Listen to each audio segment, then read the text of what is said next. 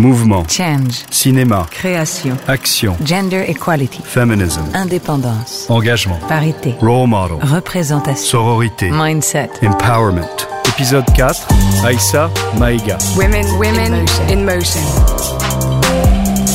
Depuis 2015, Women in Motion, le programme initié à Cannes par Kering, partenaire officiel du festival, promeut l'égalité femmes-hommes dans le 7e art. En 5 ans, plus de 50 talks ont été organisés. Plus de 70 femmes, actrices, réalisatrices, productrices, sont venues exposer leur parcours, leurs conditions de femmes, leur vision du cinéma. À l'occasion de cet anniversaire, je vous propose de vous replonger dans 5 de ces talks fondateurs. Après Agnès Varda, Jodie Foster et Salma Hayek, nous avons aujourd'hui rendez-vous pour ce quatrième épisode avec Aïssa Maïga. Aïssa Maïga est une actrice française très populaire. On la voit régulièrement dans des comédies grand public telles que Prête-moi ta main d'Éric Lartigot ou Les poupées russes de Cédric Clapiche. Mais sa filmographie, une trentaine de films, se déploie également dans le cinéma d'auteur engagé. Elle a tourné avec Michael Haneke, Michel Gondry, Dominique Cabrera et en 2007, son rôle dans Bamako d'Abderrahman Sissako lui vaut une nomination au César dans la catégorie Meilleur espoir féminin. Mais ce parcours prestigieux, qui pourrait sembler linéaire sur le papier, fait en fait figure d'anomalie. Aïssa Maïga est en effet une des seules actrices noires françaises à parvenir à travailler régulièrement, à faire carrière, comme on dit. Dans un cinéma français majoritairement blanc, les actrices noires sont sous-représentées, sous-payées, cantonnées le plus souvent à des rôles subalternes, souvent encore fortement imprégnés par l'histoire et les représentations postcoloniales. Cette réalité, elle la dénonce violemment en 2018 dans Noir n'est pas mon métier, un ouvrage collectif co-signé avec 15 autres femmes actrices noires ou métisses, parmi lesquelles Sonia Roland, Eya Aydara, Firmine Richard. La même année, les 16 femmes montent d'ailleurs les marches du Festival de Cannes pour se rendre visibles et médiatiser leur combat. L'idée, en venant ici sur les marches du palais, c'est de rappeler qu'on est avant tout comédienne, on n'est pas des comédiennes qui sont en train de se plaindre, on est actrice et on voulait interpeller évidemment la presse française, la presse de, notre pays, mais aussi la presse internationale, étrangère, parce que le monde est un village, que l'information se diffuse à toute allure et que la France a un comment dire, porte euh, une, une, identité très forte. Le, le, monde entier regarde la France et pour les questions de diversité intéressent aussi, que ce soit aux États-Unis, au Canada, en Angleterre et puis aussi sur le continent africain. Donc pour nous, c'était une façon de porter notre parole dans le monde du cinéma et de façon euh, très officielle et, et diffuse. La libération de la parole. L'idée de Noir n'est pas mon métier née en 2017. Aïssa Maïga regarde Ouvrir la voie, le documentaire d'une jeune réalisatrice et sociologue noire française, Amandine Gay. Face caméra, la réalisatrice demande à d'autres jeunes femmes noires de lui citer le nom de cinq actrices françaises noires. Stupeur. Elles ont bien du mal à répondre. Un seul nom revient, et donne d'ailleurs son nom à la séquence du film, Aïssa Maïga. Chacune se pose la question, et elle est comme... chacune est dans le vide en fait. Et de temps en temps, mon nom ressortait et retentissait dans ce vide. Et ça, ça m'a déclenché une colère, une colère qui est là depuis longtemps, parce que ça fait 20 ans que je suis comédienne, ça fait 20 ans que je traverse euh, cette situation qui est quand même très étrange. On est dans un pays dans lequel il n'y a pas d'apartheid, vous voyez ce que je veux dire? On n'est pas dans l'apartheid des années 70 en Afrique du Sud, et pourtant il y a de, de véritables blocages et des parties entières de la population qui se sentent vraiment marginalisées du fait de leurs différences physiques. Et, euh, et, donc ce texte est sorti vraiment comme une... Euh, j'avais besoin de sortir la tête de l'eau et d'exprimer de, de, ce que je ressentais. Et ensuite, donc, il y a eu tout ce mouvement que j'ai observé. Euh, et j'ai observé toutes ces femmes qui prenaient la parole avec énormément de courage, qui racontaient les abus sexuels qu'elles avaient vécus, parfois des années auparavant, avec un courage que j'ai trouvé admirable parce que ce sont des choses très difficiles à assumer et à assumer en plus de façon euh, publique. Et euh, donc elles m'ont, elles m'ont impressionné. Il est évident que j'ai été imprégnée par, euh, par l'atmosphère et cette libération extraordinaire de la parole des femmes dans beaucoup d'endroits dans le monde. Et j'ai été aussi très surprise que ça vienne du monde du cinéma. Et j'ai été admirative de l'ensemble des femmes qui se sont emparées de ça dans tous les domaines professionnels notamment. Noir n'est pas mon métier pose évidemment la question des femmes noires, de leur place. Mais pas seulement. Interroger cette place, c'est interroger tout un système de discrimination. Parler des, des, des actrices, même si elles sont noires en l'occurrence, c'est parler de toutes les actrices et c'est parler de la condition féminine. Mm -hmm. Parler des femmes noires, c'est parler de tous ceux qui ne sont pas blancs parce que ce qu'on vit, d'autres le vivent aussi.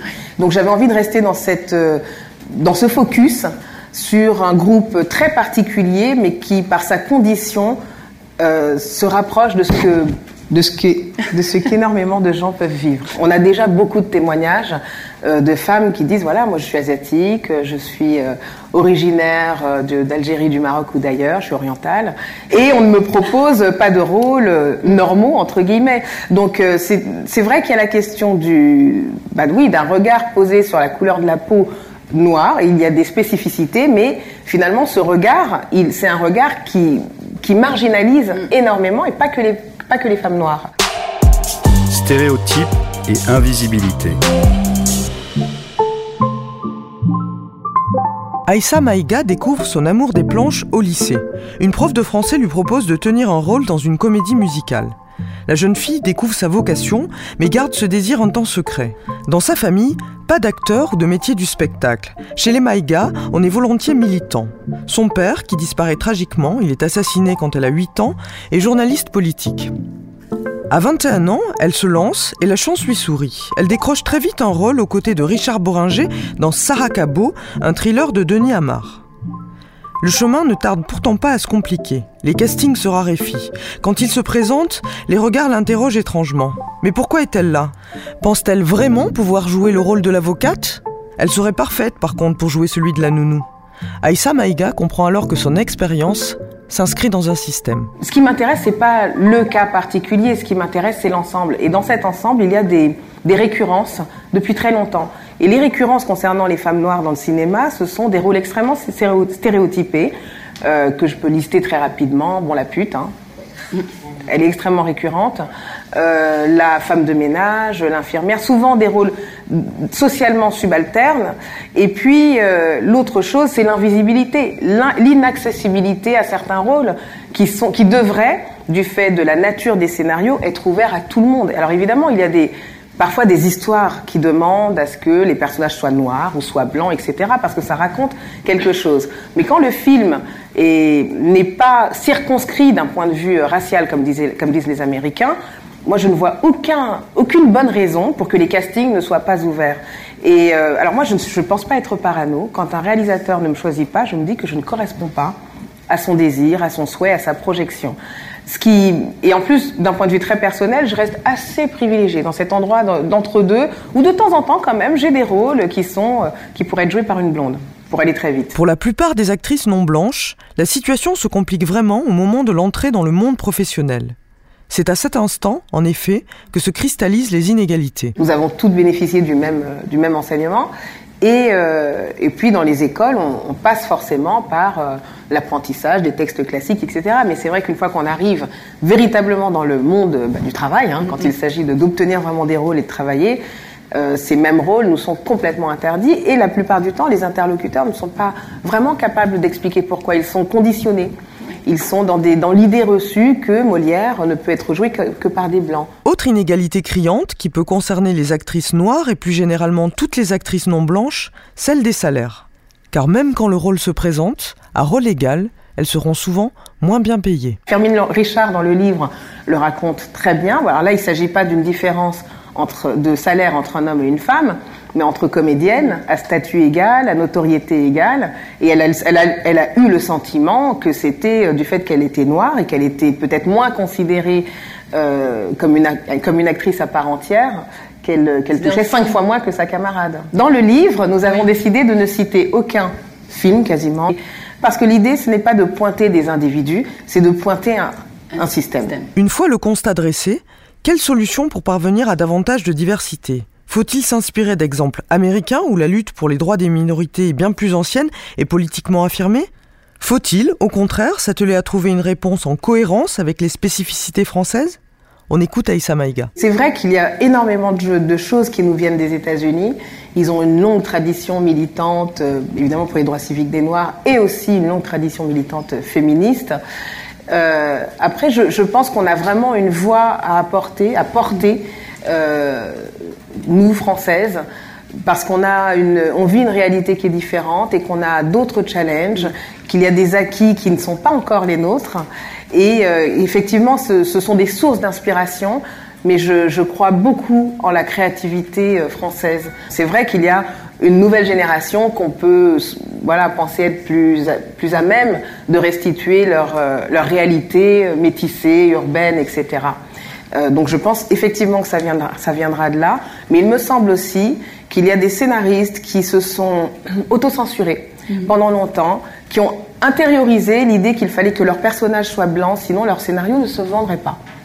Si aujourd'hui, à ces gens-là, on dit qu'il y a la possibilité de raconter des histoires autrement, avec des castings plus larges, avec des points de vue différents, peut-être que ça va rallumer la flamme de la diversité en eux. Reste à savoir si l'évolution des mentalités sera suffisante pour provoquer le changement. Certains pointent la nécessité de mesurer la diversité et du recours aux politiques. Je m'interroge sur euh, la euh, pertinence des quotas. Beaucoup de, de, gens en parlent, notamment chez les féministes dans le cinéma. Euh, pour ce qui est de la diversité, on en parle assez peu, mais j'entends je, des voix qui s'élèvent. Moi, ce qui m'intéresse, c'est le débat. C'est l'idée de m'asseoir à la table avec les gens qui font cinéma, producteurs, réalisateurs, financiers, scénaristes, etc., casting, euh, pour euh, discuter de la réalité qu'on vit et, pour euh, échanger et espérer dans l'échange, parce que je pense qu'on fera rien tout seul, euh, dans l'échange, dessiner une voix, une voix qui sera, j'espère, très créative très créative et qui sera peut-être celle des quotas, mais peut-être celle des politiques incitatives mm -hmm. d'un point de vue financier. Ça peut motiver hein, certaines productions. Et puis, euh, il y a des exemples dont on peut s'inspirer aux États-Unis, au Canada, en Angleterre, euh, pour, euh, pour écrire notre, notre propre histoire. Rendre visible.